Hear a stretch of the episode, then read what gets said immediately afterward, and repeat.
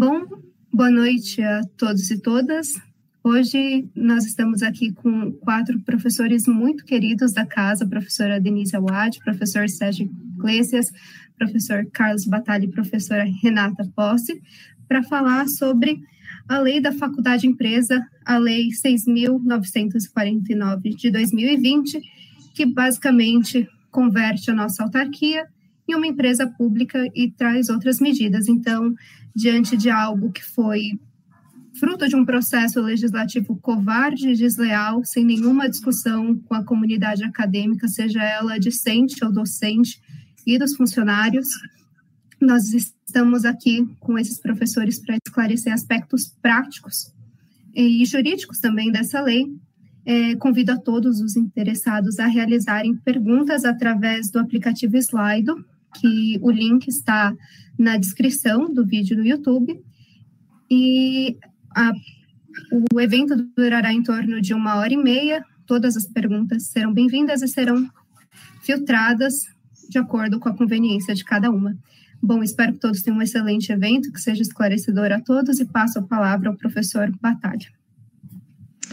Boa noite a todos. Em primeiro lugar, eu parabenizo a equipe do Centro Acadêmico pela realização deste evento e também e felicito por estar na companhia de colegas tão excelentes, como a professora Denise Alward, a professora Renata, o professor Sérgio Iglesias.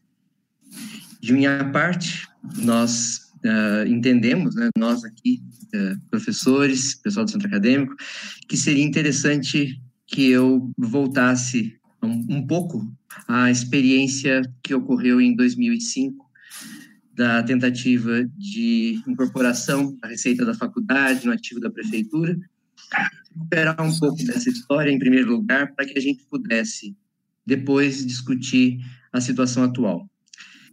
Com base nessa experiência histórica, acho que a gente já pode ter alguns elementos práticos que nós podemos levar em consideração para entender o impacto que essa lei, a lei da faculdade empresa, pode ter para nós, inclusive o impacto negativo ela pode nos trazer. Bom, uh, em 2005 eu já era professor da Direito São Bernardo na cadeira em que eu estou hoje, professor de filosofia do direito, já era professor concursado, mas naquele momento eu ainda não tinha completado o meu estágio probatório. E por isso mesmo, uh, eu ainda não conhecia muito bem a situação da faculdade. Quando, lá no final do ano, nós todos fomos surpreendidos com uma proposta da prefeitura, tentando justamente, naquele momento, resolver questões fiscais do município por meio de uma medida extrema de incorporação da receita da faculdade no ativo da prefeitura. Inicialmente, essa proposta era a proposta de transformação da Faculdade de Direito de São Bernardo do Campo numa secretaria municipal. E essa proposta, ela tinha um viés jurídico, tinha uma forma jurídica, mas ela tinha sido pensada originalmente pelo secretário de Finanças da prefeitura à época. Isso causou surpresa em toda a comunidade acadêmica, lá em 2005. Causou até mais do que surpresa, causou perplexidade, porque como assim converter uma faculdade numa secretaria municipal? É algo que até mesmo hoje, quando a gente fala, não faz muito sentido, não? Mas essa era uma medida extrema da área financeira da prefeitura para tentar justamente resolver problemas que a prefeitura poderia ter naquela época perante a lei da responsabilidade fiscal. Então, a prefeitura apresentou mesmo assim o projeto, por mais estranho que ele pareça. Esse projeto foi encaminhado à Câmara e ele foi encaminhado à Câmara para deliberação na Câmara, numa sessão normal não numa sessão extraordinária. Pessoal, pessoal só um minuto, desculpe, pois Batalha. Não? O pessoal está falando aqui que está tá com a velha história da, de uma das tentativas né, de interferência do executivo municipal na Faculdade de Direito. Né. Eu estava contando que em 2005 já houve uma tentativa originada na Secretaria de Finanças do município para evitar que a prefeitura tivesse problemas com a lei da responsabilidade fiscal. Né? Minha fala no início era para destacar esse aspecto. Na tentativa anterior, que eu pude acompanhar mais diretamente, tudo girava em torno desse projeto, indo da Secretaria das Finanças do município, que transformava a faculdade numa secretaria municipal e que, na medida em que fazia isso, desautarquizava a instituição para incorporar o dinheiro da faculdade no patrimônio da prefeitura e, com isso, evitar problemas fiscais. O projeto, como eu vinha dizendo, ele foi apresentado formalmente à Câmara dos Vereadores. Ele foi apresentado também de um modo antecipado, ele foi apresentado para deliberação no plenário, não em sessão extraordinária, mas numa sessão corrente da Câmara. Nós, na faculdade, fomos comunicados pela própria prefeitura e pela Câmara da chegada desse projeto e que ele seria posto em votação. Hum, provavelmente dois dias depois havia um, período que não era curto, mas também não era muito longo, para que nós tomássemos ciência do projeto e conversássemos com os vereadores a respeito disso. Houve, naquele momento, uma conversa dos vereadores, houve uma conversa do Legislativo Municipal com membros da faculdade a respeito dessa situação. Acredito que não só com professores, mas também com funcionários, porque essa situação mexia com toda a instituição, né?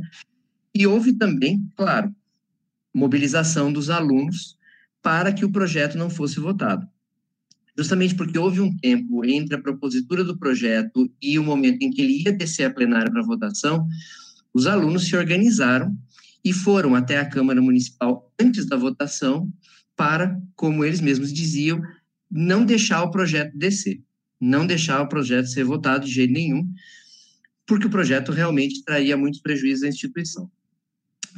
Isso foi feito e obteve sucesso. Nós tivemos a possibilidade de ter um diálogo no plano político, e nesse plano político o projeto não foi votado até mesmo porque houve conversas com especialistas em direito constitucional, direito administrativo, e esses especialistas apontaram que, uma vez desautarquizada a faculdade, nós não poderíamos voltar ao mesmo regime jurídico que nós temos até hoje. Nós não poderíamos voltar ao regime jurídico original e a ideia fosse desautarquizar apenas por um período, por questões financeiras, para tentar auxiliar o município, para auxiliar o executivo municipal, e depois reautarquizar a faculdade, preservando estabilidades, garantias de direitos, isso não seria possível, disseram os especialistas, porque o regime das autarquias e também do, da própria prestação de serviços públicos educacionais a partir da Constituição de 88 era diferente da Constituição anterior. Então, a medida de autarquizar a faculdade para transformá-la numa autarquia, tendo uma finalidade meramente financeira, isso poderia, de imediato, trazer uma série de prejuízos para a própria municipalidade. E aí, o projeto não andou, por questões jurídicas e políticas. Foi então que a prefeitura, mais uma vez preocupada com a parte financeira, resolveu fazer de uma outra forma o mesmo objetivo, tentar atingir o objetivo por um outro caminho. Esse caminho seria a elaboração de um convênio, de um convênio com a autarquia, um convênio com a Faculdade de Direito de São Bernardo do Campo, para que o dinheiro fosse incorporado à prefeitura, agora com a finalidade de construir um prédio novo da faculdade. Essa proposta da prefeitura, a proposta do convênio, tendo em vista a construção de um prédio novo, ela, de certa forma, se alinhava com uma discussão antiga a respeito da necessidade que a Faculdade de Direito possui de ter novas instalações.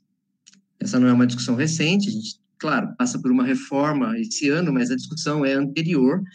Ah, até mesmo em uma das gestões, chegou-se a procurar o arquiteto Oscar Niemeyer para que fizesse algum tipo de proposta, algum tipo de esboço de como seria possível um prédio novo para a faculdade, isso não tinha andado devidamente, e aí, quando surgiu o impasse sobre como seria possível resolver financeiramente as questões da prefeitura, voltou à pauta a questão do prédio e utilizou-se esse pretexto. Vamos então agora realizar a proposta de um, novo projeto para a faculdade. Utilizou-se isso para formalizar um convênio no qual o dinheiro seria transferido de qualquer forma para a prefeitura. Esse convênio, porém, teria que ser votado na congregação, e isso gerou para a faculdade de imediato um problema bastante sério, porque com relação a essa circunstância, os professores se dividiram. Né? Ah, se antes a gente tinha discussões no campo da política, e essas discussões no campo da política, com discussões jurídicas, permitiram barrar um projeto de lei, agora, trazendo a ideia do convênio, o que a prefeitura fez naquela oportunidade foi colocar dentro da faculdade as questões políticas, jogar para os professores, os alunos e os funcionários, em especial aqueles da congregação, a responsabilidade sobre o dinheiro da faculdade e a decisão de transferir isso para a prefeitura. Os professores, em parte, entenderam que sim, que era o caso de aceitar o convênio. Outros professores rejeitaram isso, entenderam que não era o caso de aceitar esse acordo. Outros professores se abstiveram porque entenderam que, uma vez rejeitando a proposta do convênio, ainda assim a prefeitura teria o poder de desautarquizar a faculdade e só pensar nas consequências depois. E houve até mesmo professores que entenderam que, naquele momento, o que estava ocorrendo era uma politização do ambiente da faculdade e que a votação, no sentido contrário à prefeitura, na verdade, estaria favorecendo grupos políticos na cidade de São Bernardo que eram contrários ao prefeito. Aquilo seria apenas uma situação muito pequena, interior da faculdade, mas que, na verdade, repercutia a política municipal e alguns professores entendiam que não era o caso de fazer alianças com determinados grupos políticos municipais que aparentemente estavam defendendo a faculdade, mas no fundo não havia garantia disso. Foi uma votação muito difícil, eu estava na noite da votação, uma votação que durou praticamente cinco horas, apenas para dizer se estávamos de acordo ou não. Nessa votação houve uma série de problemas. Um deles, um dos mais graves, eu acho, foi que, para tentar manter algum tipo de organização, o diretor à época entendeu que a sessão seria a portas fechadas, sem a presença dos alunos, e isso certamente foi um dos motivos que causou a revolta que ocorreu naquela noite, a violência que ocorreu naquela noite. Naquela noite se quebraram vidros, quebrar, se quebrou portas. Nós ficamos numa situação realmente muito complicada lá dentro, divididos entre nós mesmos, professores, e com essa responsabilidade de, no final, termos que salvar a prefeitura, foi até um professor que, naquele momento, ironizou, dizendo que nós estávamos vivendo uma situação única na história da humanidade. Era a primeira vez na história do mundo em que uma faculdade estava salvando uma prefeitura no aspecto econômico. O resultado é que, depois de cinco horas de deliberação, onde até mesmo se discutiu a forma da votação, e no final, por questões procedimentais, entendeu-se que o voto seria aberto, gerou ainda mais problemas. No final, o convênio foi aprovado por maioria, dinheiro acabou sendo transferido para a prefeitura por meio de um instrumento jurídico que depois ficou conhecido com o nome de Lei da Sangria. E depois dessa situação, ficamos nós na Direito de São Bernardo com problemas econômicos, com problemas de receita. Houve essa situação inicial, mas havia, no fundo, uma ideia de alguns professores de que vão-se os anéis, pelo menos ficam-se os dedos. A questão financeira se torna um problema, mas pelo menos eles não interferiram, não houve nenhuma interferência no controle administrativo da faculdade, na autonomia acadêmica. A questão seria propriamente mesmo o dinheiro. Né? Claro que não foi só isso. Vocês podem imaginar que uma situação dessas, de politização nesse nível, deteriora as relações acadêmicas, ela deteriora as relações dos alunos com os professores, dos professores com os alunos, dos funcionários entre si, com os próprios professores mesmo, e isso criou uma série de tensões que ameaçaram a nossa comunidade acadêmica durante um tempo. Até, claro, a questão ser levada ao judiciário, onde no final entendeu-se que realmente o convênio não poderia ter sido aprovado, o convênio tinha aspectos ilegais, e no final entendeu-se que era o caso da prefeitura devolver em parcelas os valores que haviam sido transferidos a ela. Essa foi a situação lá em 2005 e o que me parece ocorrer diante do que nós estamos vivendo agora, né, o que me parece claro diante do que a gente está encontrando em 2020 é que a situação de 2005 foi muito violenta. A gente não gostaria de voltar a essa situação em que, por questões políticas e econômicas, a comunidade acadêmica acaba deteriorada. Mas nós estamos de novo nessa situação. Eu acho que esse é um problema que já tinha sido vivido e que está voltando agora, nós estamos de novo na mesma situação, só que agora, pela própria comparação do modo como os fatos ocorreram, o que a gente percebe é que nós estamos em uma situação mais complexa e talvez até mesmo mais violenta agora. E mais violenta por quê? Porque o que ocorreu agora, em 2020, e a comunidade acadêmica e também os cidadãos de São Bernardo, a sociedade civil, pôde acompanhar, foi uma situação na qual não houve, para começo de conversa, o diálogo que houve da outra vez. O diálogo que, inclusive, permitiu o bloqueio do projeto para ser votado na Câmara. Em 2005, teve uma conversa inicial e isso levou com que o projeto não fosse votado na sua forma originária. Agora, nós, da comunidade acadêmica, ficamos sabendo da notícia somente bem depois do projeto ser votado. Nós ficamos sabendo na noite da terça-feira, por meio do Diário do Grande ABC. A informação que nós temos também é de que o nosso diretor somente foi comunicado quando o projeto já estava sendo votado. Isso é algo bastante complexo por si só e que nos coloca diante de início já de uma situação de muita violência. Para complicar, para além dessa violência no formato da aprovação, nós ainda, durante a aprovação, ouvimos vereadores votarem a favor desse projeto, apontando supostos problemas que a faculdade teria relativas à gestão, relativas a bolsas. Houve até mesmo a menção de que a faculdade era gerida por professores e que por isso mesmo eles só pensam em estudar e não estariam cuidando da faculdade. Não, numa situação atual em que até mesmo se fala que a as escolas deveriam ter uh, uma certa independência, uma certa autonomia perante a política, até mesmo grupos que defendem isso. Então, o que se ouviu na Câmara dos Vereadores foi uma série de argumentos políticos que desqualificam a faculdade no aspecto da gestão administrativa e que usam aspectos que não existem, não existem concretamente para aprovar um projeto que traz a faculdade para mais perto do poder político mais próximo do Estado, mais próximo de partidos políticos. Foi isso. No, no, fim das contas, esse projeto é um projeto que, de alguma forma, sinaliza numa direção de uma escola com partido. Partidos políticos quiseram colocar a faculdade mais próxima deles. Isso foi dito na reunião de que votou esse projeto na Câmara. Para complicar ainda mais, e já fechando a minha apresentação, o conteúdo do projeto envolve, por um lado, a criação de cursos que não são cursos necessariamente de ensino superior dentro da faculdade. O projeto fala em cursos de formação, cursos de formação em áreas ligadas ao governo municipal. O projeto basicamente é isso é um projeto de estatização da faculdade, não de privatização, mas é um projeto de estatização da faculdade a curtíssimo prazo, para que a faculdade ofereça cursos de formação para servidores da prefeitura.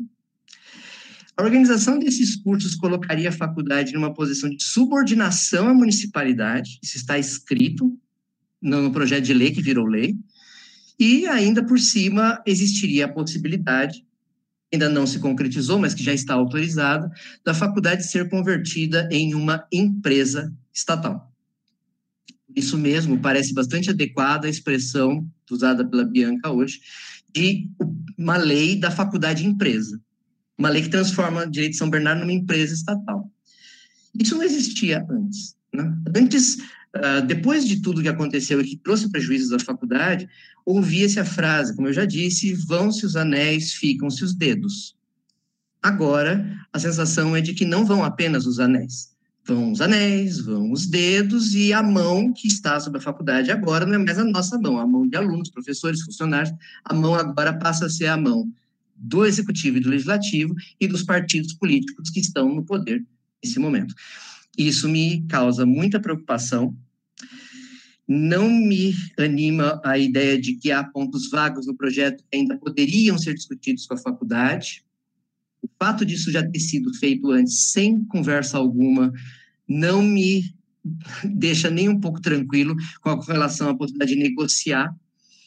De minha parte, como professor, eu acredito que é muito difícil negociar em situações de desigualdade e nós já começamos em posições de desigualdade e por isso mesmo nós precisamos nos cuidar para que a Faculdade de São Bernardo agora não se perca de vez. Não se perca não apenas no aspecto financeiro, mas também no aspecto administrativo e acadêmico. Essa é a minha fala.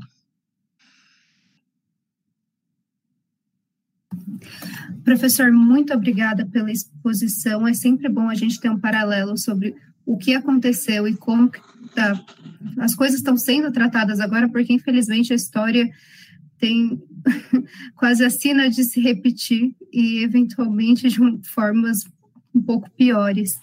É, aqueles que estão nos acompanhando aqui, que a sala já está lotada, é, eu só peço para que mantenham microfones e é, câmeras desligadas, que qualquer pergunta deve ainda assim ser direcionada através do aplicativo, porque é, nós estamos gravando o áudio, ele vai ser disponibilizado no formato de podcast para que todos tenham acesso, além da transmissão do YouTube que continua, então eventuais alunos que não conseguiram entrar também conseguem ouvir ainda com delay o áudio, pelo que a última informação que me constou, é, não foi prejudicado. E agora eu gostaria de convidar a professora Denise a expor é, seus pontos e suas considerações acerca dessa lei da faculdade empresa, como falou o professor Batalha. Professora, muito obrigada por ter aceito o nosso convite. A palavra está com a senhora. Muito obrigada, Bianca. É, uma boa noite a todas e todos. É uma honra, uma satisfação é, poder estar com vocês nesse espaço. É, a força dos alunos é muito importante nesse momento. E eu queria colocar aqui, iniciando a minha fala, que é uma fala de indignação em relação a, a esse projeto, essa lei né, que está aprovada, pela gravidade que essa lei representa a própria existência e a própria continuidade quanto aos aspectos educacionais da nossa instituição, que tem excelência e que tem é, todo um funcionamento é, ajustado, também de excelência em relação aos funcionários e tem suas contas equilibradas. Então, a nossa instituição é uma instituição que funciona, né? É, e a, a, o aspecto de transformação em empresa estatal, ela não é uma forma de modernização como se colocou nos debates do legislativo, muito pelo contrário, é possível inovar dentro da própria estrutura de natureza jurídica de autarquia. Não, não tem sentido essa transformação como pano de fundo a noção de modernização. Isso precisa ser é, realmente desmistificado. É, existem outras, outras é, ideias podem estar na relação da empresa pública, mas não a modernização e nem mesmo a questão de oferta de novos cursos.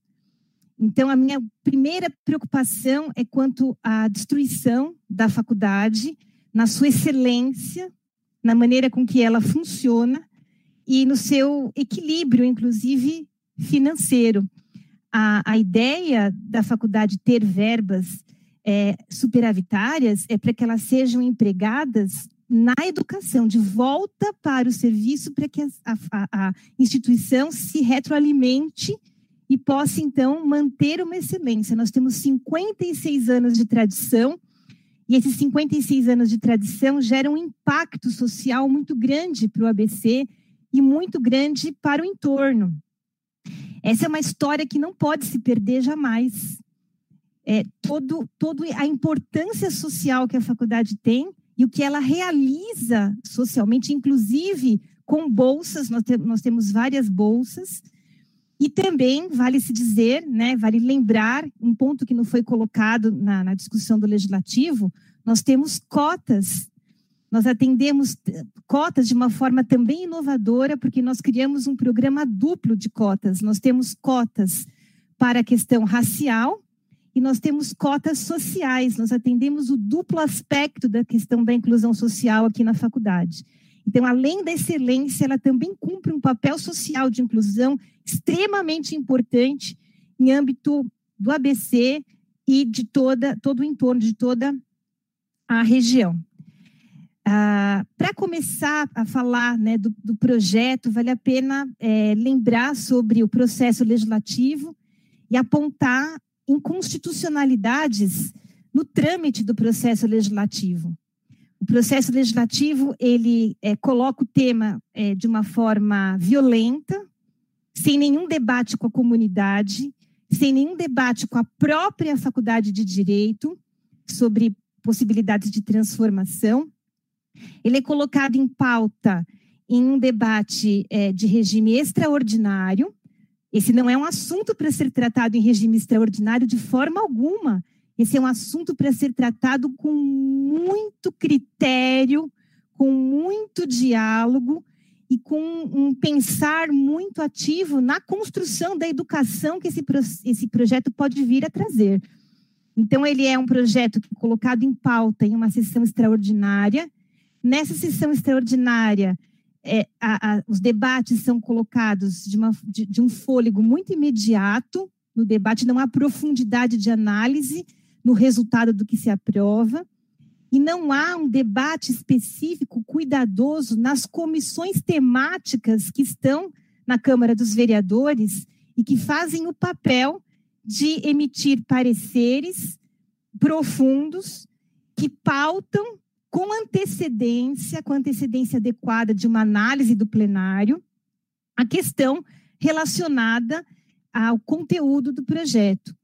Então, comissões importantes como a Comissão de Constituição e Justiça, que analisa a compatibilidade do projeto em âmbito é, constitucional, a gente tem a Constituição do Estado e depois a Constituição Federal, e aí a gente tem o princípio da simetria relacionado aí nesse contexto, e é muito importante o pronunciamento prévio, mas um pronunciamento com antecedência necessária para que haja leitura e aprofundamento do debate desse tema, assim como, pelo menos, a comissão de Educação é, e, pelo menos, a Comissão de Finanças, é, que deveriam pautar um diálogo que amadurecesse o debate por um tempo necessário, inclusive a pauta das audiências públicas, que permitiriam que, as, que a comunidade como um todo, inclusive a comunidade acadêmica, se pronunciasse sobre a, a, os resultados e os, e os efeitos que essa transformação pode vir a ter.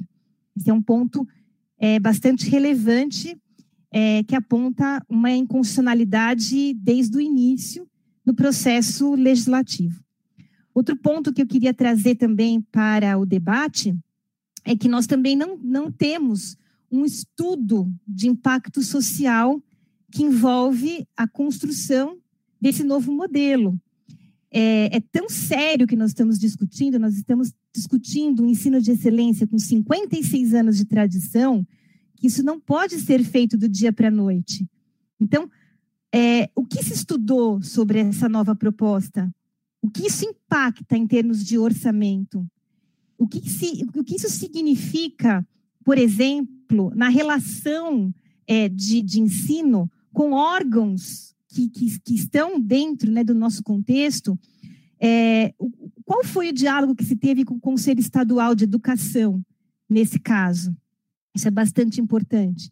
Se novos cursos, inclusive se, se pensa em ter cursos de ensino superior, e o MEC? O MEC foi também, está nesse diálogo? Qual é a relação, então, que se tem?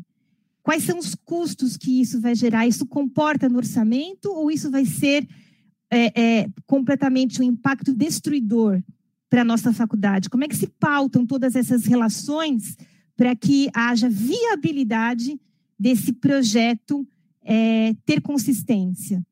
Então, esse é um ponto importante, né? Quais seriam ah, os, os, os, custos e qual seria de verdade um estudo profundo, porque se se quer garantir a educação, de fato, é, jamais se pode é, é, é, permitir que se afete a, todo o ensino da faculdade. Então, é necessário um estudo profundo sobre a implementação é, de um projeto que tenha audácia de modificar o curso de direito, inclusive ampliar cursos. Eu trago aqui também é, o, uma situação é, importante, que é justamente a viabilidade de, de novos gastos, de, de trazer novas contratações. Nós tivemos em maio a aprovação é, de uma lei, essa lei se acoplou à Lei Complementar 173, essa lei é, está relacionada ao Programa Federal de Enfrentamento à Pandemia do Coronavírus, e nessa lei se proíbe que os municípios façam novas contratações. Então, é, já há uma barreira, é, uma, uma, uma lei que barra a possibilidade de implementação de novos cursos. É, isso também tem que ser é, viabilizado. É, qual é a relação né, dos gastos da faculdade se o nosso caixa vai ser transferido à municipalidade? Isso também é bastante grave. Então, esse é um ponto também a ser colocado no diálogo, que será um, é um impacto muito profundo que a gente vai sofrer na faculdade, e eu não é, tenho é, é, é realmente visualizado nenhum critério realmente consistente que mostre para a gente que é viável, neste momento de crise, de pandemia, expandir cursos é, sem, de fato, um profundo é, diálogo com a comunidade e sem lastro, lastro efetivo de viabilidade. Então, isso já me soa que o projeto ele é bastante é, inconsistente e violento em relação à existência da nossa faculdade Direito São Bernardo do Campo. Outro ponto também importante de, de se colocar é que a criação de novos cursos, provavelmente, ela vai entrar para o modelo da Constituição Federal de 1988. E no modelo da atual Constituição, no artigo 206, inciso 4, existe a obrigatoriedade da gratuidade do ensino público em estabelecimentos oficiais. Então, provavelmente, os novos cursos não poderão cobrar mensalidade, e as mensalidades dos nossos alunos deverão cobrir os gastos com, com esse, é, é, essas novas contratações, o que vai gerar mais déficit, menos, menos é, é, é, um menor grau de receitas para conseguir trazer a excelência do nosso curso. Então, é, são essas colocações que eu queria fazer para que a gente ponderasse em conjunto, num diálogo aberto, é, sobre a importância de nós termos a nossa faculdade protegida, salvaguardada, para que é, essa história é, realmente não, não, suca, não cause um sucateamento na faculdade. Eu agradeço e coloco a minha posição de extrema preocupação com tudo que está ocorrendo. Muito obrigada.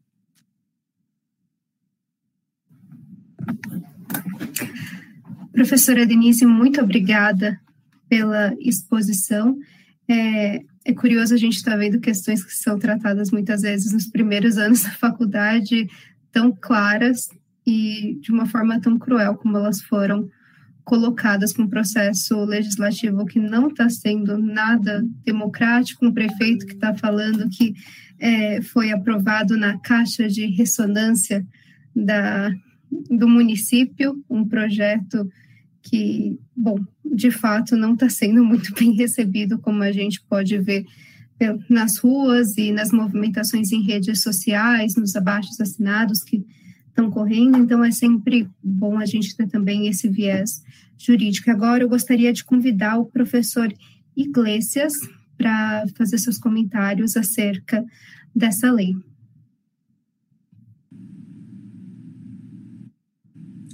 Boa noite. Professor. Pode começar. Estão me ouvindo? Boa noite a todos, os professores que aqui estão presentes, professor Carlos Eduardo Batalha, Denise, Renata. Né? É, agradeço e boa noite, é claro, a todos os alunos que nos assistem. Agradeço o convite é, formulado aí pelo Centro Acadêmico do Caixa.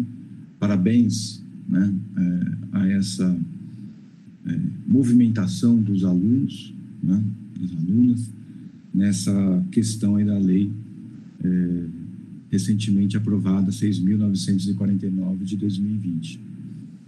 É claro que é, muitos de nós né, estamos aí atônitos né, com a situação da forma com que foi a legislação, pegando de surpresa todos nós da comunidade acadêmica, né? não só servidores, professores e até mesmo direção. Né? O professor Batalha relatou, né, e de fato, é algo que foi pego de surpresa é, para todos nós. E, é claro que, é, diante dessa situação, é, o professor Batalha fez um histórico do que foi no passado, a professora Denise bem pontuou aí é, diversas questões. É, eu vou aqui fazer apenas é, alguns comentários que me, que me chamaram a atenção e, claro, que vai comungar com a ideia de, de, de vocês. Eu já me manifestei até em rede social, né, é, da minha preocupação séria a respeito dos efeitos práticos dessa lei, que vai repercutir. Cedo ou tarde ela vai repercutir. Né? E para começar a falar sobre isso, é, eu quero analisar com bastante serenidade né, como ela foi aprovada. Né? É, eu, eu, convido a todos que assistam, que ouçam, né, melhor dizendo, né, o áudio da aprovação, foi em torno de 50 minutos. Né? E o que, que foi dito? No essencial, primeiro, que o pessoal né, aqui da faculdade, né, da comunidade acadêmica, né, só entende da área pedagógica.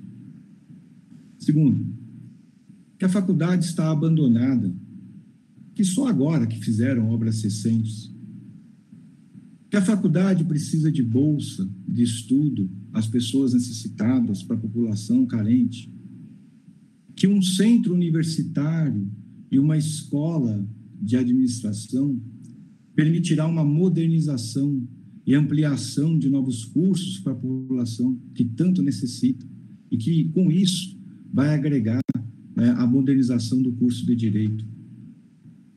Na live do prefeito, né, é, na sua rede social, foi em torno de 20 minutos, convido também a todos a assistirem o que o prefeito disse, para quem ainda não assistiu, né, ele mencionou que para dois pontos essenciais, né, que me parece. Primeiro, que a faculdade ficou no 58º lugar hoje e que descemos, já que a faculdade chegou a ficar no terceiro lugar da melhor faculdade do país, né, que com isso poderia se modernizar e para melhorar, então, precisamos criar outros cursos.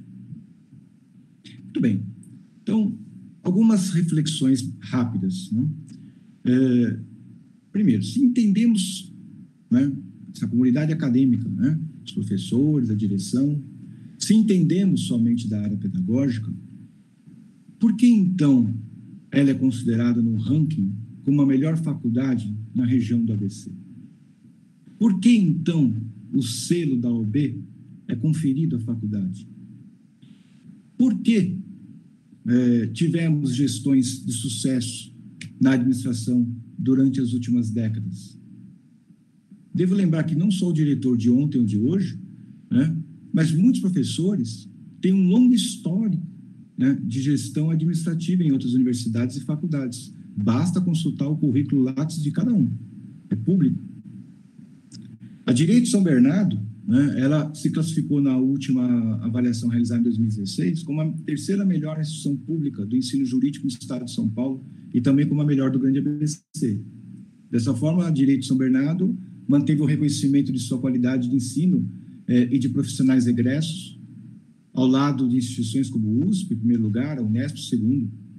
A instituição alcançou a, eh, a posição número 35 do ranking geral nacional, dentre as 876 avaliadas, e foi a 11ª colocação entre instituições públicas e privadas do estado de São Paulo.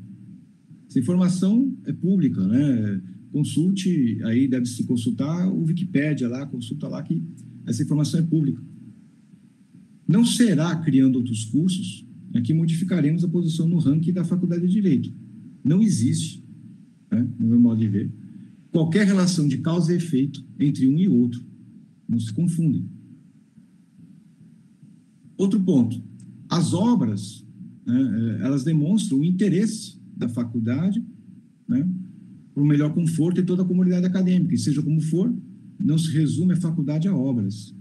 A faculdade é muito mais que uma mera estrutura física. Há pessoas ali que dignificam a nossa instituição, os servidores, os professores e os alunos. Então, me parece, com a devida vênia, que essa é uma visão equivocada aí do, do vereador né, que fez essa assertiva. E me parece que a informação né, está incorreta, dada pelo ilustre prefeito. Temos diversas bolsas de estudo, uma delas é a Mérita, ProMais, como bem mencionou a professora Denise, temos as cotas, né?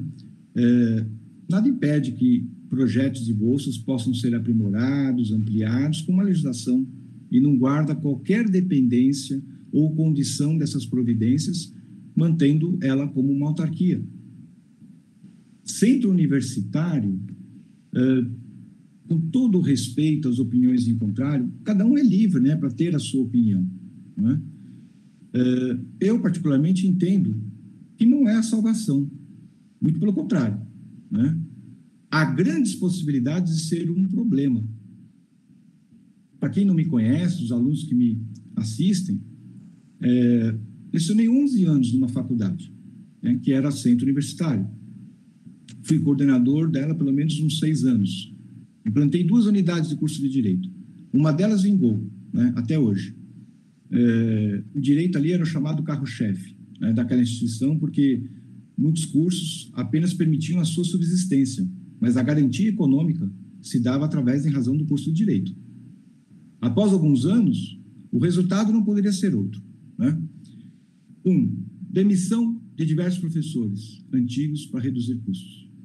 Dois, demissão de professores, doutores e mestres, optando, claro, por docentes que tinham apenas o curso de especialização. Muitos talentosos, sem dúvida nenhuma, né? mas era essa opção. Nos limites permitidos da lei, foi essa opção. Implementação de cursos de ensino à distância, justamente para redução de custos. Ingerência na administração educacional, né, que houve, né, e os coordenadores, os diretores se tornaram é, serventia ao talante da vontade da empresa, sem qualquer conhecimento pedagógico ou análise das consequências de inúmeras decisões que nem vou elencar para não tomar o tempo. Podemos implantar cursos? Sem dúvida, né? que sejam bem planejados pela comunidade, né?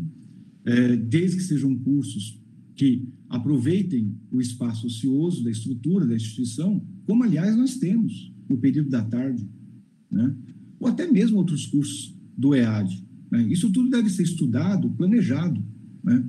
mais uma vez, pela comunidade acadêmica. Ter outras unidades físicas e espaços eleitos pela municipalidade né?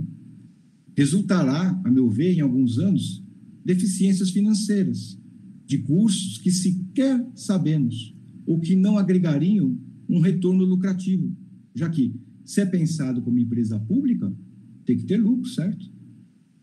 E me parece que é, na, na justificativa do prefeito, ele menciona curso de ensino superior. Na lei, já fala curso de aperfeiçoamento. Me parece que isso né, não, se é, não é compatível. É o que está no motivo e o que está na lei. Me parece uma falha aí já perigosa, né?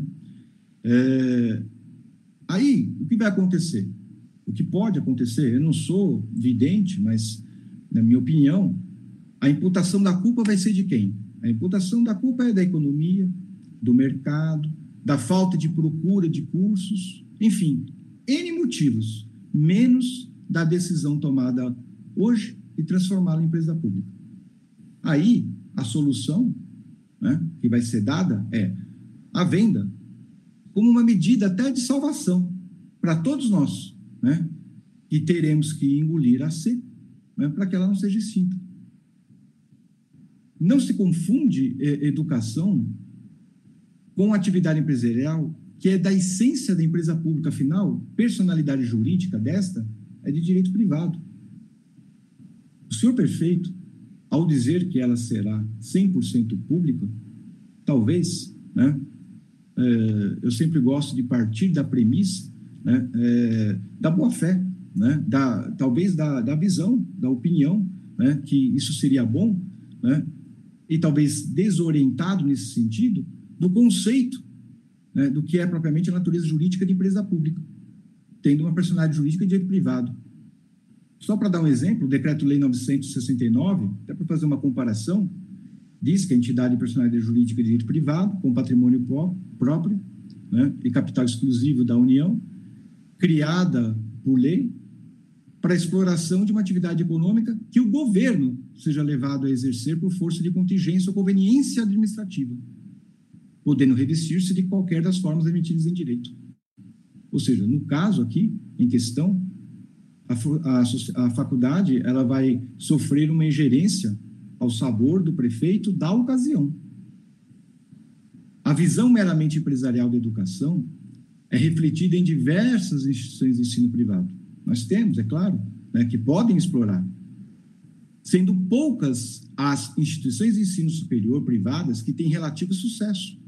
Em sua maioria, há o combate pela própria OAB das centenas de faculdades criadas cujo único objetivo foi e é o lucro. A administração é, por nomeação do político que está como prefeito, assim como acontece com a nomeação do presidente no âmbito federal. Seus docentes passam por um regime seletista, embora ingressos por meio de concurso público, provas e títulos. O projeto, ah, desculpa, a lei, né, no artigo 1 parágrafo 2 menciona que a execução das atribuições envolvendo a escola de administração que se pretende implantar não estão sujeitas à aprovação ou ao regimento interno da congregação. Ora, então, a escola de administração, que faz parte da faculdade de direito, né, sendo empresa pública, sofrerá ingerência na execução das atribuições em que a congregação da instituição nada poderá deliberar e nem mesmo se submete ao, ao mesmo regimento interno. Ou seja, são dois regramentos, como já foi dito né, pelos colegas que me antecederam. Um para o direito e outro para, demais, para os demais cursos. A própria descentralização, descentralização implicará em divergências de posições em que os cursos tomarão um determinado rumo e possivelmente o direito outro. Isso é grave. O artigo 3 determina textualmente que será elaborado um novo regimento interno que será aprovado pelo prefeito elaborado pela congregação da faculdade dentro de um prazo de 60 dias a contar a promulgação da lei. Porém, será excetuadas as atribuições e deliberações quanto aos recursos envolvendo a escola de administração pública. Como eu vejo isso? Tudo que for relativo aos recursos que envolve a escola de administração pública não será mais submetida ao regimento interno e tampouco submetida por elaboração da congregação, ainda que com auxílio de juristas nomeados pelo corpo docente. Pois bem, se conjugarmos numa interpretação sistemática e lógica, que é típico né, de nós, né, juristas, com o disposto no seu parágrafo único, que diz respeito ao seu próprio caput, tem-se o quê? Que o orçamento do município terá como receita o saldo positivo previsto entre os totais das receitas e despesas constantes atualmente dos balancetes e que serão obrigatoriamente apurados destinados ao município mensalmente. Ipsis literis. O destino do saldo positivo é ao município. É apurado e destinado ao município. Vale dizer, não necessariamente a receita poderá ser utilizada no aprimoramento dos próprios cursos implantados, ou mesmo no curso de direito. O motivo do projeto não é compatível com a própria redação dada pela lei.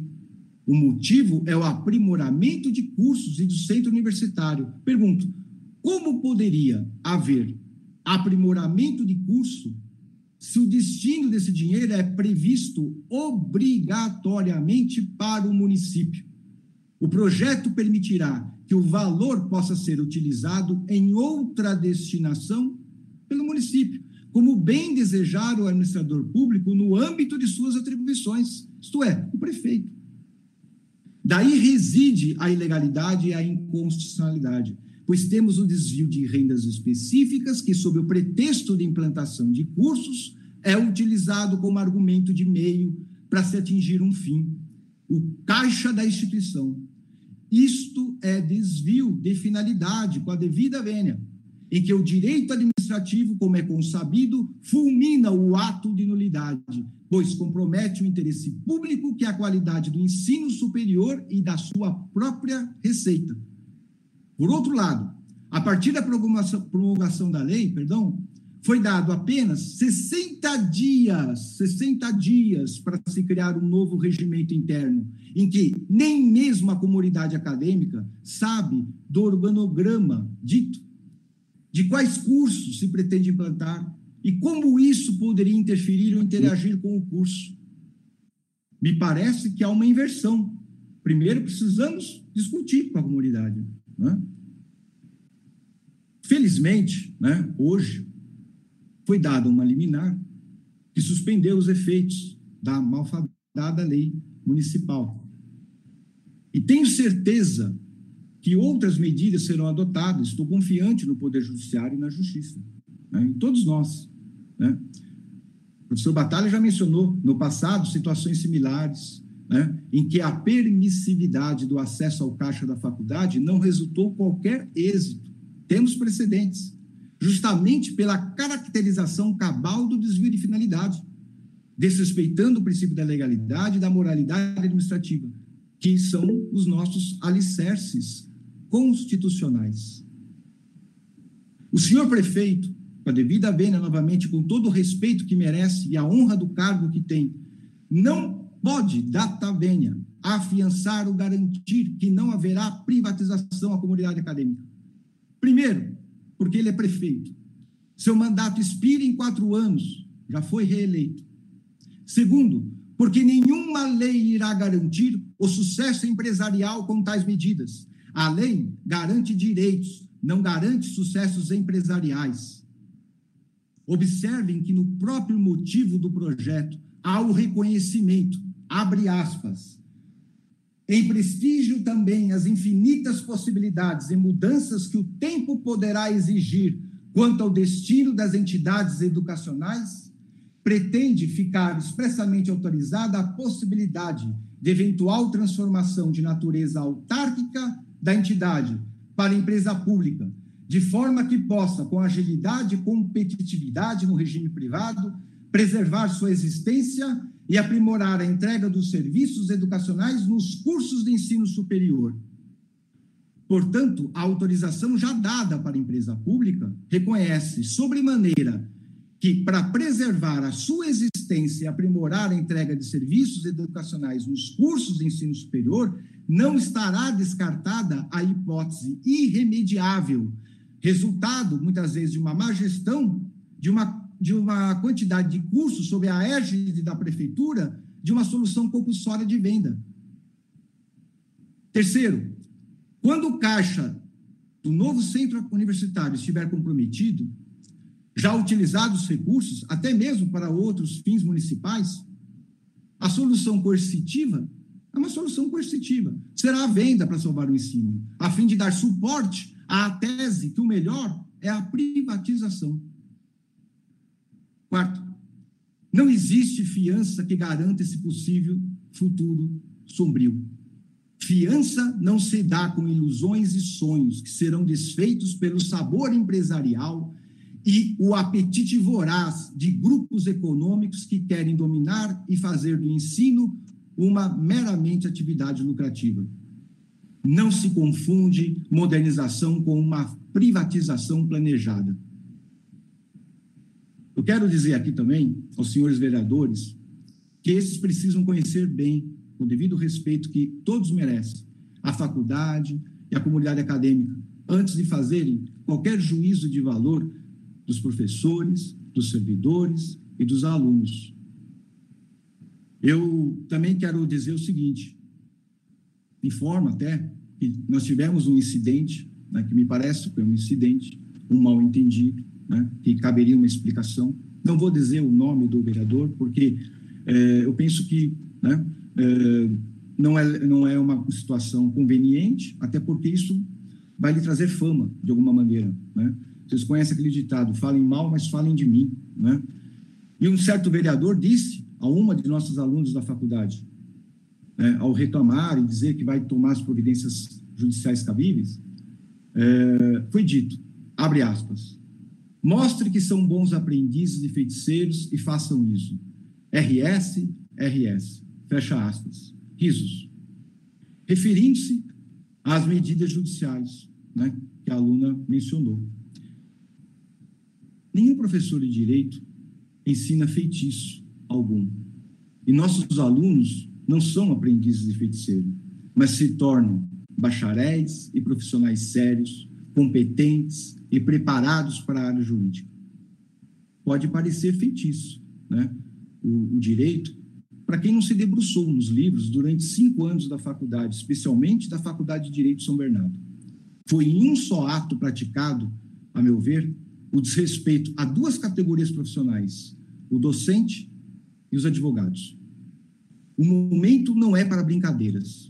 E nada justifica aquela resposta, nada justifica, repito, nada justifica essa resposta. Não tive é, acesso ao conteúdo anterior da conversa, né? mas nada justifica aquela resposta a uma de nossos alunos. Então, mais respeito ao eleitor é o mínimo. Então, o assunto é sério, repito, e deve ser assim tratado. Né?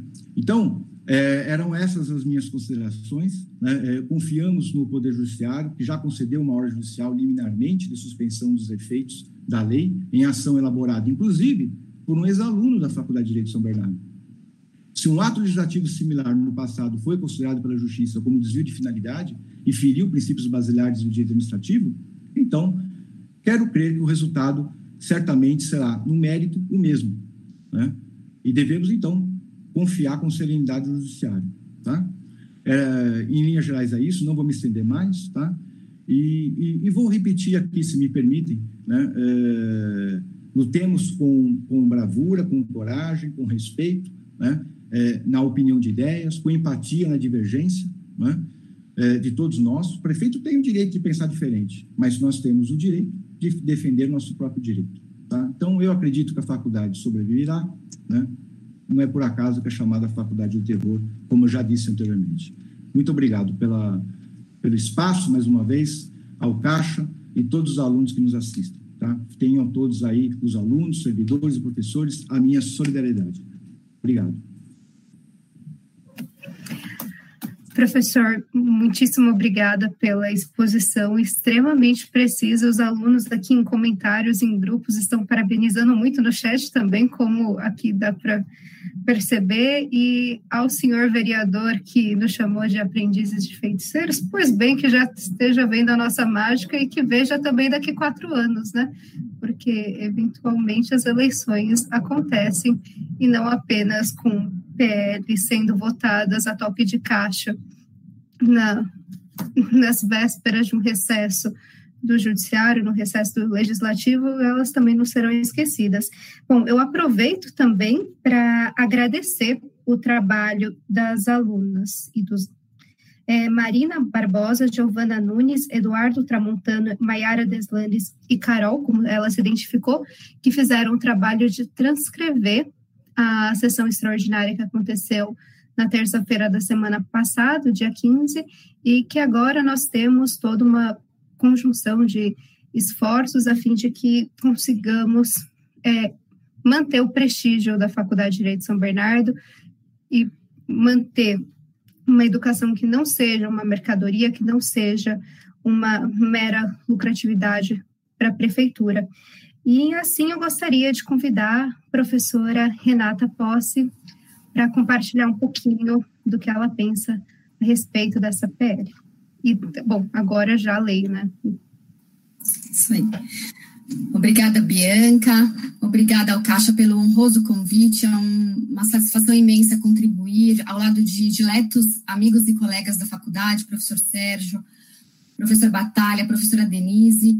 É, agradeço imensamente a atuação de todos os alunos da comunidade acadêmica em geral, mas, sobretudo, aqui é o papel importantíssimo que alunos e antigos alunos têm feito na defesa intransigente da nossa instituição, desse patrimônio é, que não pode ser de forma alguma é, diminuído é, e despedaçado, que no fundo nós sabemos que por melhores intenções ou malfadadas intenções é, existam por trás, é, ou pretensamente, né, existam por trás de tudo isso, nós sabemos que essa defesa intransigente é a que vai salvar a nossa instituição desses desmandos. Então, é, eu, de antemão, gostaria de dizer que eu endosso e ratifico as falas dos meus antecessores. É, prometo ser breve, brevíssima, porque o adiantado da hora já impõe a necessidade de nós darmos espaço para pergunta, até porque muito do que eu tinha planejado para falar é, já foi dito e muito bem falado, melhor do que eu teria capacidade de fazê-lo pelos professores que me antecederam. antecederam.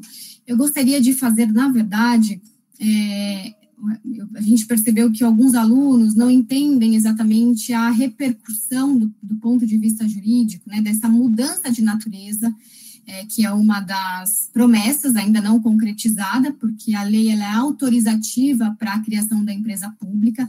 Nós sequer sabemos quando é, ela será criada, se será criada e quais serão os objetivos dessa empresa pública, mas o fato é que nós precisamos entender as consequências jurídicas e práticas, caso de fato é, agora está suspenso, mas é, eventualmente se a lei tivesse é, em plena vigência, nós poderíamos nos deparar com um decreto instituindo a empresa pública e alterando todo o funcionamento da nossa faculdade e a criação desse centro universitário, dessa escola de administração.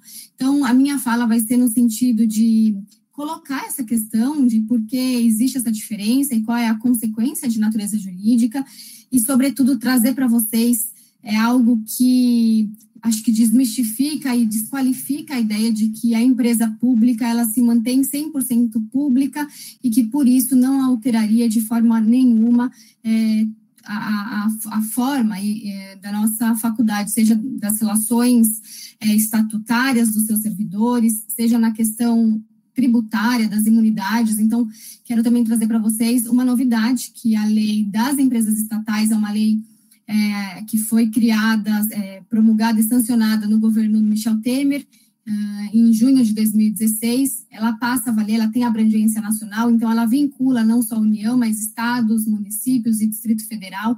E é importante a gente entender um pouquinho o escopo dessa lei que veio para regulamentar um artigo da Constituição, o 173, parágrafo 1 que trata é, das atividades econômicas prestadas pelo Estado, mas como isso é, poderia interferir automaticamente caso nós venhamos a ter uma alteração da natureza jurídica da nossa instituição. Bom, então, começando assim, bem didática, peço até desculpas pra, por quem já domina a temática e conhece é, a estrutura é, de, que a gente chama aqui do sujeito-estado, gostaria de brevemente explicar para aqueles mais leigos ou que não lembram é, ou não estudaram ainda essas questões, que o sujeito Estado é uma personalidade jurídica de direito público, interno e internacional. É, o fato do Estado ser uma pessoa já denota, já significa que ele é uma pessoa que titulariza tanto direitos como deveres e obrigações. Esse atributo de personalidade jurídica ou de pessoa, né, como titular de direitos e deveres, é atribuído pela própria ordem jurídica, é a Constituição que atribui essa qualidade, e como pessoa jurídica de direito público interno, é, nós temos ainda uma divisão, né, a, a, pessoa jurídica de direito público interno, por força da, da, até do próprio Código Civil, quando trata lá da pessoa física e pessoa jurídica, privada e pública, ele vai dizer que as pessoas jurídicas de direito público interno se dividem em pessoas políticas e pessoas administrativas. As pessoas políticas é, seriam os entes da federação, União, estados, municípios e Distrito Federal, dotados, portanto, de capacidade legislativa.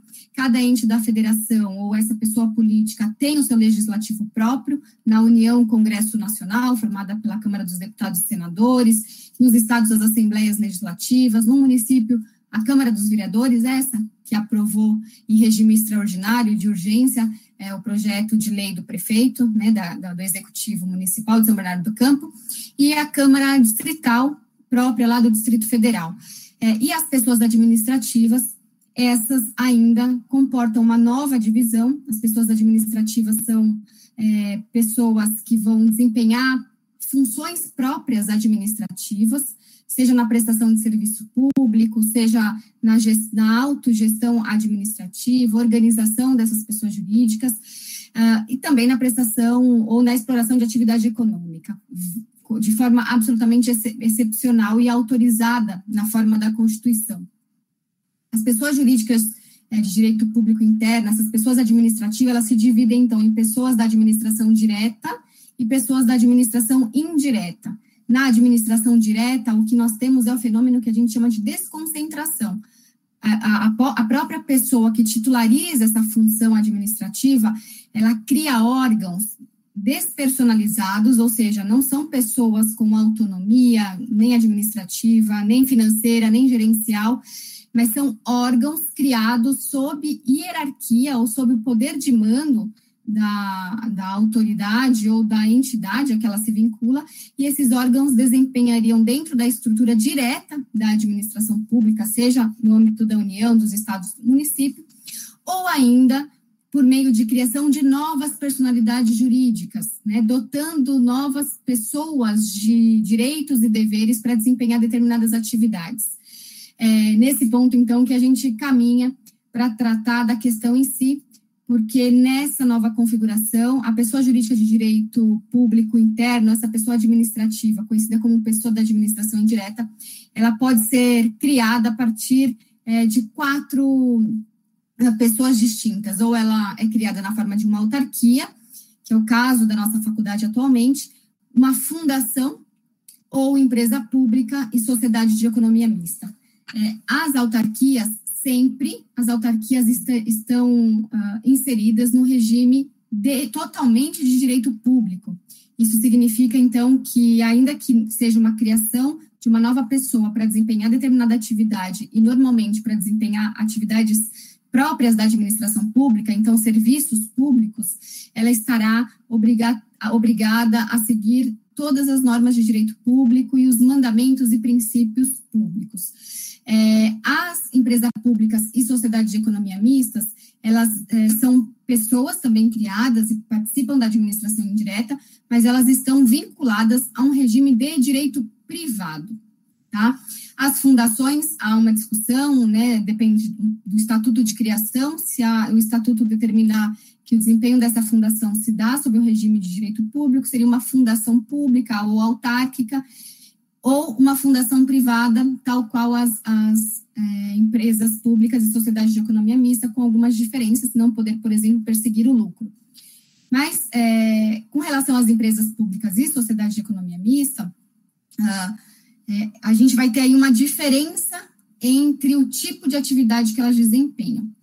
É, a gente sabe que é princípio da ordem é, é, econômica prevista na Constituição que as atividades econômicas sejam é, liberadas e franqueadas, obviamente, ao setor privado. Né? É são atividades que o setor privado desempenha dentro de um regime de concorrência e só de forma excepcional o Estado está autorizado, mediante relevância, né, é, e nos casos previstos excepcionalmente na Constituição, que ele atue também nessas atividades econômicas ao lado da iniciativa privada. E exatamente por conta disso, que quando o Estado ele explora atividade econômica é, por meio de empresas públicas e sociedade de economia mista, o desempenho dessa exploração de atividade ela se dá majoritariamente no campo do direito privado, sob normas de direito privado. Porém, é, algumas atividades que foram conferidas por lei para empresas públicas, sociedade de economia mista, sob o regime de direito privado, elas não têm natureza de atividade econômica, mas sim de prestação de serviços públicos, tá? E o que isso significa, bem sucintamente? Significa que por elas é, se assemelharem é, ou dizerem respeito a atividades próprias de Estado, né, de serviços públicos, ou terem natureza de uma atividade que é desempenhada para o bem da coletividade, é, a incidência das normas de direito privado, ela é prevalente, obviamente, mas ela é mitigada quando incompatível com a natureza do, da prestação de serviço público. Então, é por isso que empresas públicas, é, sociedade de economia mista, mas sobretudo empresas públicas, prestadoras de serviço público, como Correio, Infraero, é, é, temos muitos outros exemplos, é, a gente vê que há um, é, um, afastamento das normas de direito privado para atender aos critérios ou os princípios de impessoalidade, moralidade administrativa. Bom, por que, que eu estou dizendo tudo isso? É, esse entendimento sobre qual era a atividade né, desenvolvida pelas empresas públicas e sociedade economistas, se prestadora de serviço público ou atividade econômica, já era muito pacificado. Quem quiser depois pesquisar o assunto, tem um, é, uma ação direta de inconstitucionalidade com o voto do Eros Grau, um voto brilhante, em que ele trata dessa diferença, e a jurisprudência do STF veio perseguido, perseguindo por muito tempo para fins de definir é, é, demissão motivada de empregado público dessas empresas públicas e outras, né, imunidades tributárias. É, é, essa diferenciação era bastante relevante. Então, por exemplo, as empresas prestadoras de serviço público, elas eram atingidas pelas imunidades tributárias próprias das empresas é, ou da, da, das entidades públicas, né, como as autarquias e demais prestadoras de serviço público prestadas diretamente, obviamente, pelo Estado por criação direta. É, já as de direito é, exploradoras de atividade econômica, não. Por quê? Porque você não pode criar uma diferenciação que privilegie o prestador ou o explorador de atividade econômica Estado em regime desleal de concorrência com a iniciativa privada. Então, era basicamente essa diferença e que é bastante significativa, mas que com a edição da Lei 13.303 de 2016, é, para regulamentar é, o parágrafo 1 do artigo 173, que trata dos casos de exploração de atividade econômica pelo Estado, é, criou uma lei que é, vincula empresas públicas, sociedades de economia mistas e suas subsidiárias, tanto da União, estados, municípios e Distrito Federal, sem fazer diferenciação se prestadora de serviço público ou atividade econômica. Por que, que eu cheguei até aqui nesse nível de detalhamento?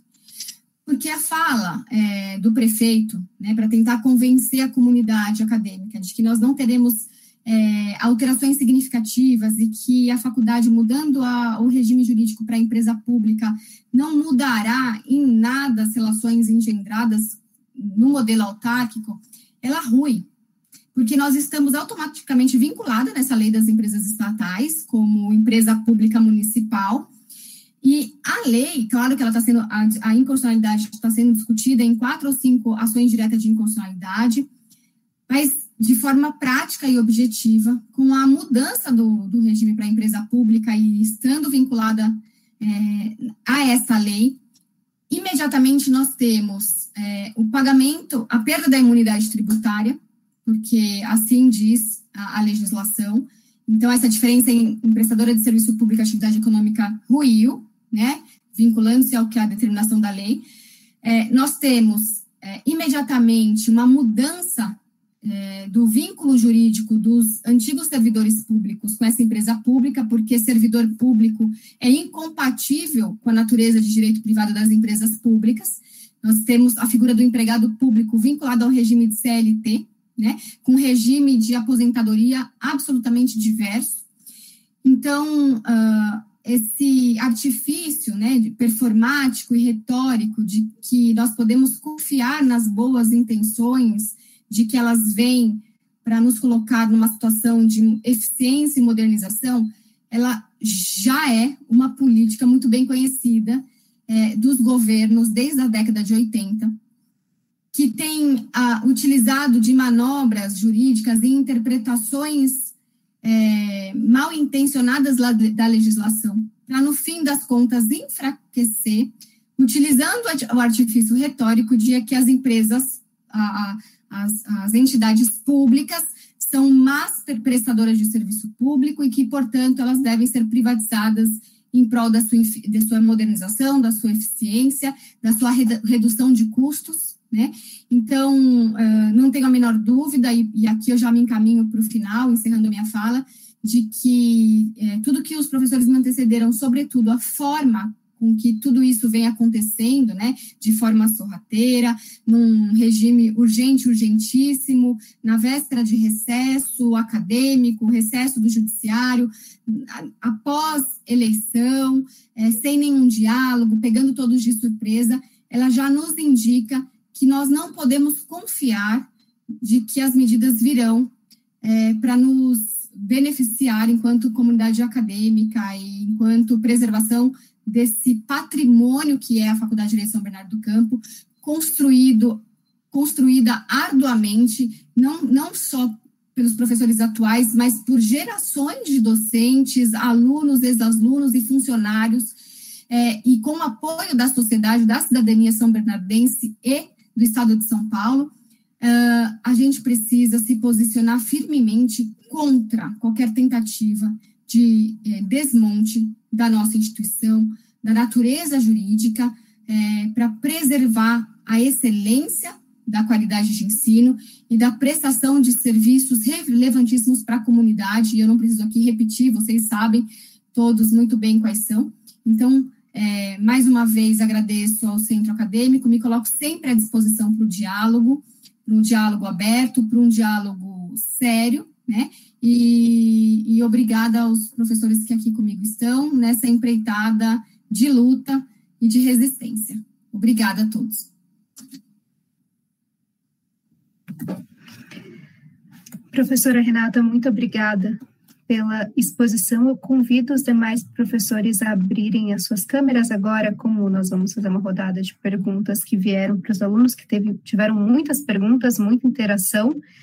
É, algumas por conta da precisão da exposição de todos, acredito que já restam respondidas e que não há necessidade de refazê-las em razão da adiantada da hora. Eu aproveito também para informar que questões relacionadas a medidas que podem eventualmente ser propostas não serão feitas nessa webinar por uma questão pois foi acordado assim com os professores, então serão questões relacionadas aos efeitos práticos dessa lei. Então, eu começo com a primeira pergunta, que é anônima, que questiona é, sobre como que ficará o nome da faculdade, se ele será ou não modificado. Eu aproveito também para questionar o quão isso pode ser prejudicial para os alunos que virão a se formar, porque nós estamos falando de uma faculdade de tradição, que é algo muito difícil de se ter no mercado ultimamente, são 56 anos de história que eventualmente podem ser perdidos. E também é uma questão que acredito que pode ser respondida junto, que é se existe alguma forma da faculdade se tornar independente.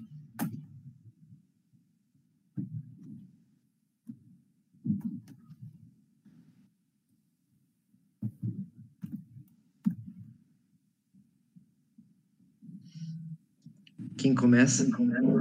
Ou eu começo? Denise, Sérgio, se quiserem. Eu começo, então.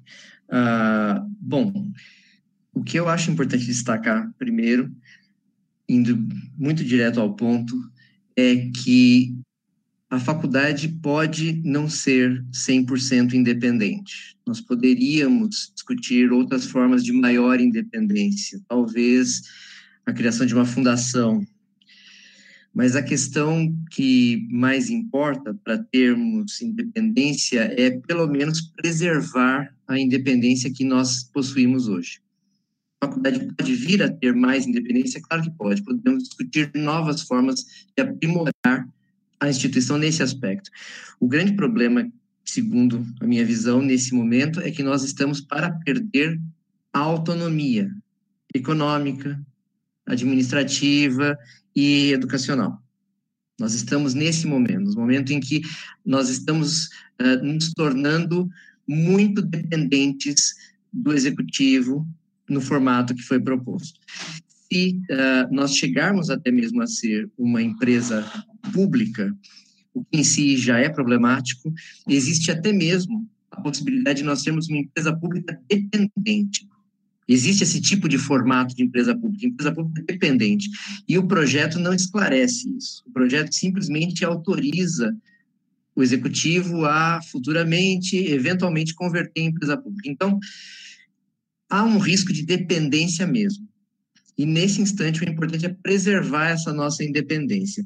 Preservar como?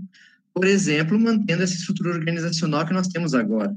A faculdade não é gerida apenas pelo diretor, ela também é gerida pela congregação da faculdade, que é formada diretamente pelos professores titulares, por representantes dos funcionários e por representantes dos alunos. Podemos aprimorar essa representação? Claro que podemos, podemos aprimorar a representação dos alunos, mas o que vai acontecer é que se nós nos encaminharmos para o que a lei indica e eventualmente nos tornarmos uma empresa pública, nós, a congregação, seremos apenas um órgão opinativo e a empresa Faculdade de Direito de São Bernardo do Campo será gerida mesmo por um conselho de administração, como qualquer empresa, porque afinal é uma empresa.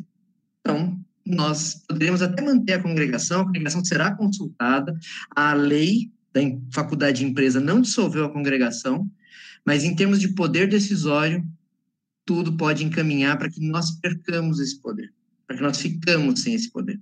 Tá? Ah, com relação ao nome da faculdade, eu quero destacar uma coisa que eu acho importante. Ah, o nome da faculdade é o nome de uma faculdade pública, né? Faculdade de Direito de São Bernardo do Campo. Imaginando o desastre maior da privatização e da faculdade depois ser vendida por uma outra instituição, certamente essa outra instituição não poderá usar esse nome, Faculdade de Direito de São Bernardo do Campo. Porém, o que nós temos neste momento é um outro tipo de ameaça. Qual é o tipo de ameaça? Vocês, que são alunos da Direito de São Bernardo, vocês cursam uma faculdade, que é uma modalidade de ensino superior, tá? Caso nós tenhamos que abarcar uma escola de administração pública com outros cursos, outros cursos que podem até ser cursos superiores, cursos sequenciais, mas que não estão claramente previstos nessa lei. Os cursos também podem ser cursos técnicos, Tá? Esses cursos de aperfeiçoamento, esses cursos de formação também podem ser cursos técnicos. A faculdade de direito, nessa circunstância, se rebaixa. Ela, deixa, ela pode até continuar tendo o nome de Faculdade de Direito de São Bernardo do Campo, incorporando agora uma escola de administração, mas ela passa a ficar na mesma posição interna de outros cursos que podem até mesmo ser cursos técnicos, Tá? E com isso, vocês não terão propriamente, não vão cursar propriamente uma faculdade. O que vocês vão cursar é o curso de Direito da Faculdade de Direito de São Bernardo, se não tiver o nome. Porque é, é assim que funciona um centro universitário. Né? O centro universitário ele é formado de vários cursos, não de várias faculdades, ele é formado de vários cursos. Então, a Faculdade de Direito, que poderia sim se aprimorar como curso superior, desenvolvendo melhor a sua pós-graduação, chegando até mesmo a ter uma pós estrito senso, que até hoje não tem, em vez de seguir nessa linha para aí sim se modernizar, ela, na verdade, com essa situação da escola de administração, ela abre mão da sua aprimoração, seu aprimoramento como faculdade, vira um curso, não caminha mais na direção da pós-graduação, caminha na equiparação de outros cursos técnicos. Internamente, a gente, como empresa pública, se for assim, vai entregar o poder para um conselho de administração e, obviamente, no mercado, isso vai ter uma repercussão bastante negativa. Né? Nós, uh, certamente, temos uma história que será colocada na cobiça de outras empresas para aquisição, mas, independente disso, o curso já perderá, porque ele vai ficar rebaixado a outros cursos que sequer têm a ver com a área de direito. É essa a minha impressão. Não sei se alguns de vocês discordam disso, mas é a impressão que me preocupa na parte do direito educacional, até porque houve professores que resolveram interpretar a lei de um modo favorável e mesmo esses professores disseram, na parte de direito educacional, não houve qualquer consideração. A lei é completamente lacunosa, nos joga numa situação de indefinição em que a gente não sabe exatamente para onde vai tanto o nome quanto a posição da faculdade no mercado.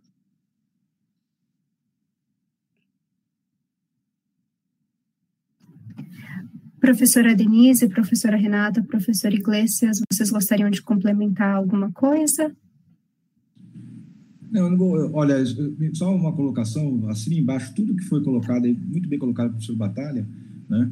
E a, a mesma preocupação, é, o fato de se criar é, outros cursos, seja eles quais forem, nada vai agregar positivamente para o curso de direito. Né? E parece que o nome é de menos importância nesse momento, porque o que vai acontecer é o afundamento, né? é, é a diluição, é, até dos próprios recursos, como eu já disse, né? e nesses cursos que não se sabe se vai realmente vingar ou não. É, que se faça, então, é, a possibilidade de criação de outros cursos de uma outra maneira, de uma forma independente com a instituição. Né? Tem essa opção, né? a municipalidade tem essa opção. Né? É, existem outras situações aí, N soluções aí que, que muitos já exploraram. Então, me parece que é, é, é algo que é, realmente não tem como esse, essa estrutura, né, do jeito que está aqui, em que pese falar autorização para empresa pública, ela já é uma realidade e vai acontecer cedo ou tarde se a lei efetivamente vingar. Bom, então passando à próxima pergunta, ela foi feita pelo aluno Dionísio da 3AN.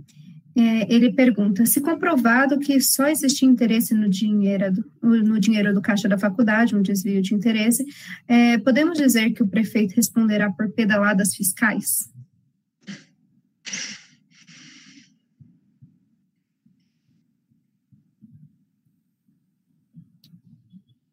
Caso os senhores não queiram responder alguma pergunta, sintam-se à vontade. Olha, é, eu, eu, quero responder. Veja, é, não se trata tecnicamente disso, mas se trata sim de um desvio de finalidade. Né? Ou seja, é, o que aconteceu? É, a, a, a, pretensão de justificativa de, um cria, de criação de cursos né, como meio para se atingir um fim, o caixa. Então, isso é desvio do próprio ato, né, da, própria, da própria motivação legal. Né? E aí os princípios de direito administrativo, as normas constitucionais, dariam respaldo para que haja a, a, tutela em favor da faculdade, que é o que todos nós esperamos. É, outra pergunta que foi feita, também anônima, seria é, qual a implicação da suspensão que nós tivemos hoje dos artigos 1 e 3 dessa lei, pelo menos a um curto prazo? Quais são os impactos disso na faculdade? Posso responder um pouquinho. É, nós tivemos, então, uma suspensão né, dos artigos 1 e 3, que são os artigos mais importantes da lei. Então, a, a lei deixa de gerar efeitos. Né? A lei fica suspensa, mas a lei a lei está em coma, ela não está morta ela está em coma. Então, é, isso foi recebido no plantão judiciário do Tribunal de Justiça.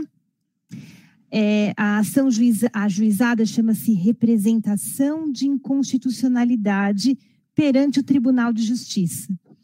Essa ação ela está dentro do controle de constitucionalidade e ela permite que legitimados específicos, no caso foi um partido político, ajuize uma ação no Tribunal de Justiça, que é o órgão máximo do judiciário dentro do Estado, para que seja verificada a compatibilidade da lei municipal em face da Constituição estadual.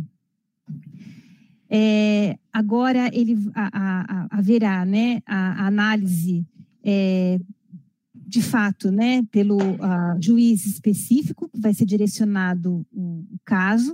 Vamos verificar qual vai ser o resultado dessa decisão, se a lei se mantém ou não, é, ou seja, se os efeitos vão continuar suspensos ou não.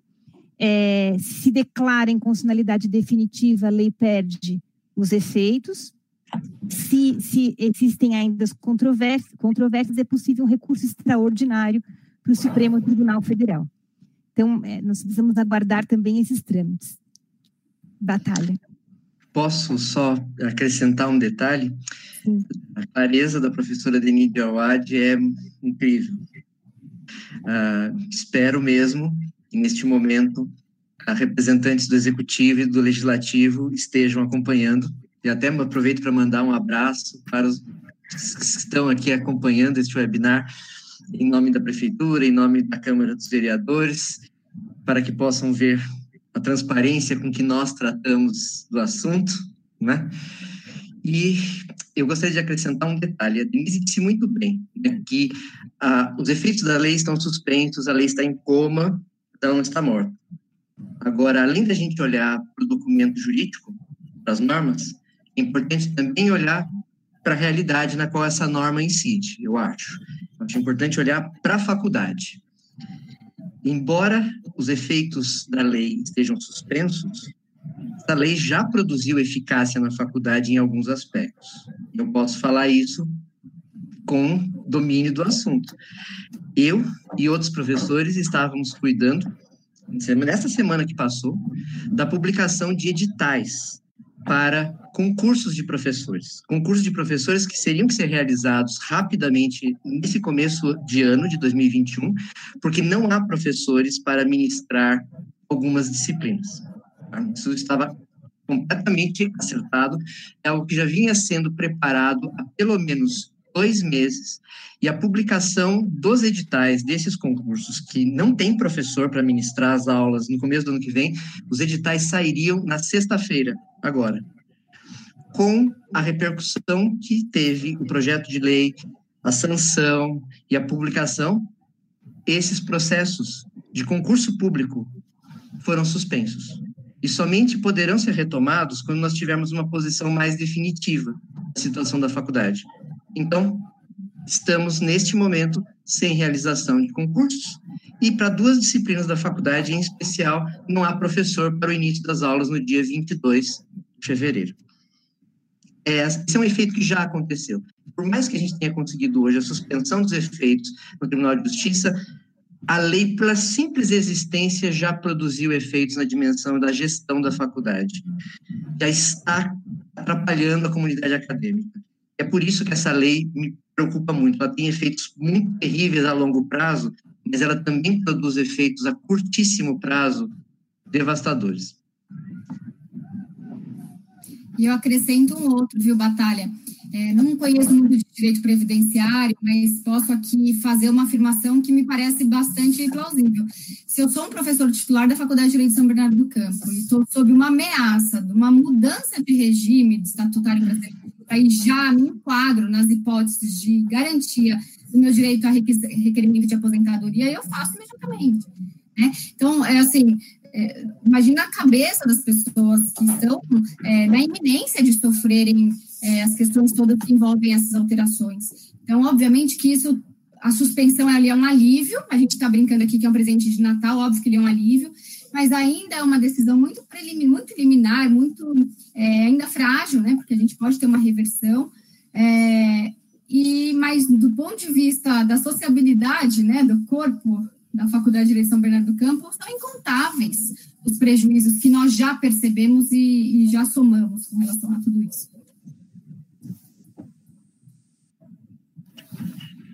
Ah, no chat há informação da Beth, aproveito para mandar um abraço para a Betinha, que já há vários servidores que solicitaram aposentadoria, ou seja, a questão não será apenas no quadro docente, no quadro de professores. A gente também já está vendo repercussão no quadro de funcionários. Isso porque os efeitos da lei foram suspensos. Imagine se não tivesse sido. Na verdade, o ideal é que a lei não existisse juridicamente. É porque estabelecesse um clima de insegurança muito grande, né? Então, Sim, o que a lei foi isso. É, Exato. Essa lei que fala em modernização traz insegurança jurídica. Insegurança jurídica e confusão normativa. Muito triste. Bom, é, eu vou fazer mais uma pergunta e, por fim, há outras que não foram respondidas. Então, essa e depois uma última e nós encerramos, pelo menos em razão do adiantado da hora. É, o Civaldes faz a seguinte pergunta: não seria incompatível com a Constituição Federal a inédita criação de empresas públicas para prestar serviços educacionais gratuitos, já que geralmente essas empresas cobram diretamente dos cidadãos?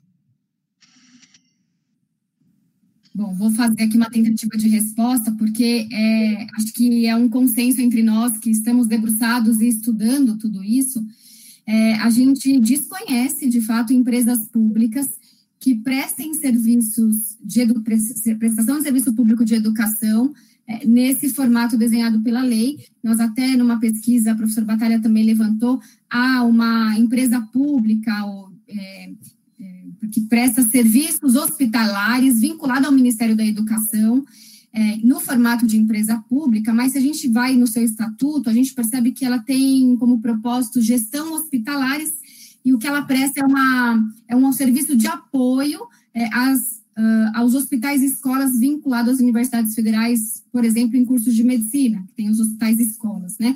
Então, uh, claro que provavelmente ali já foi um rearranjo para possibilitar esse formato de empresa pública, mas é a nível municipal, claro que também não, a gente não conseguiu ter braço para fazer essa pesquisa em mais de 5.500 municípios, aproximadamente, que nós temos no Brasil, mas é, podemos afirmar que, que é sim, é, de antemão, é, um, um, formato que não se adequa à prestação de serviços de educação, prestação de serviços públicos de educação, o modelo de empresa pública. Tá? Então, há sim a possibilidade de, inclusive materialmente, pedir a inconstitucionalidade dessa lei com base é, no formato que se propôs pelo projeto lei aprovado e convertido na lei agora suspensa. Penso eu que sim, é uma irregularidade. professor Marcel Simões, ex-professor da Direito de São Bernardo, se manifesta no chat, lembrando que não há precedente de empresa pública oferecendo ensino superior. Na, São Bernardo uh, pode inovar para o pior, criando uma ameaça ao ensino superior brasileiro em termos nacionais. Outras instituições já estão preocupadas com isso com como o presidente de São Bernardo pode criar uma ameaça a outras faculdades e universidades com formato de autarquia. É uma aberração jurídica que surgiu e agora cabe lidar com esse elefante branco que foi colocado quase que na sala de todo mundo, não só de alunos, ex-alunos, professores, funcionários, de fato, com uma canetada conseguiram mudar a história de uma instituição e a gente espera conseguir reverter. E é justamente nisso que vem a última pergunta. Se vocês vislumbram uma possibilidade de reversibilidade dessa lei, então, uma forma de fecharmos essa webinar, concatenar tudo que foi dito, o que pode ser feito dessa lei e o que nós podemos esperar para os próximos meses.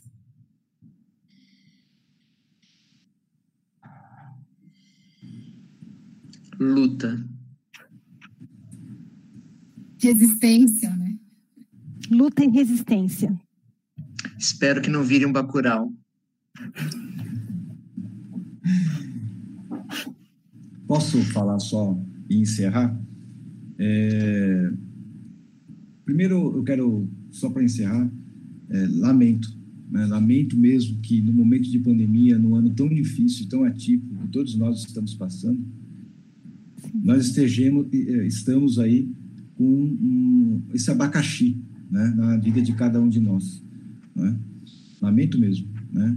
Eu tenho, né, eu tenho ainda um, um, pouco de fé né, que é, a coisa seja refletida, é, de repente, até mesmo pelo próprio é, município, a lei seja, enfim, revogada, perceba que foi dado um passo equivocado, e, e a coisa se resolva nesse caminho. Se acaso, né, se por acaso não acontecer isso, é, eu acredito, né, sinceramente, não apenas pelo argumento é, de, é, de, confiança no Poder Judiciário, na, nas ilegalidades e nas inconstitucionalidades que existem na lei. E nós aqui todos comentamos, que já foi comentado também anteriormente, né, em outros momentos, etc.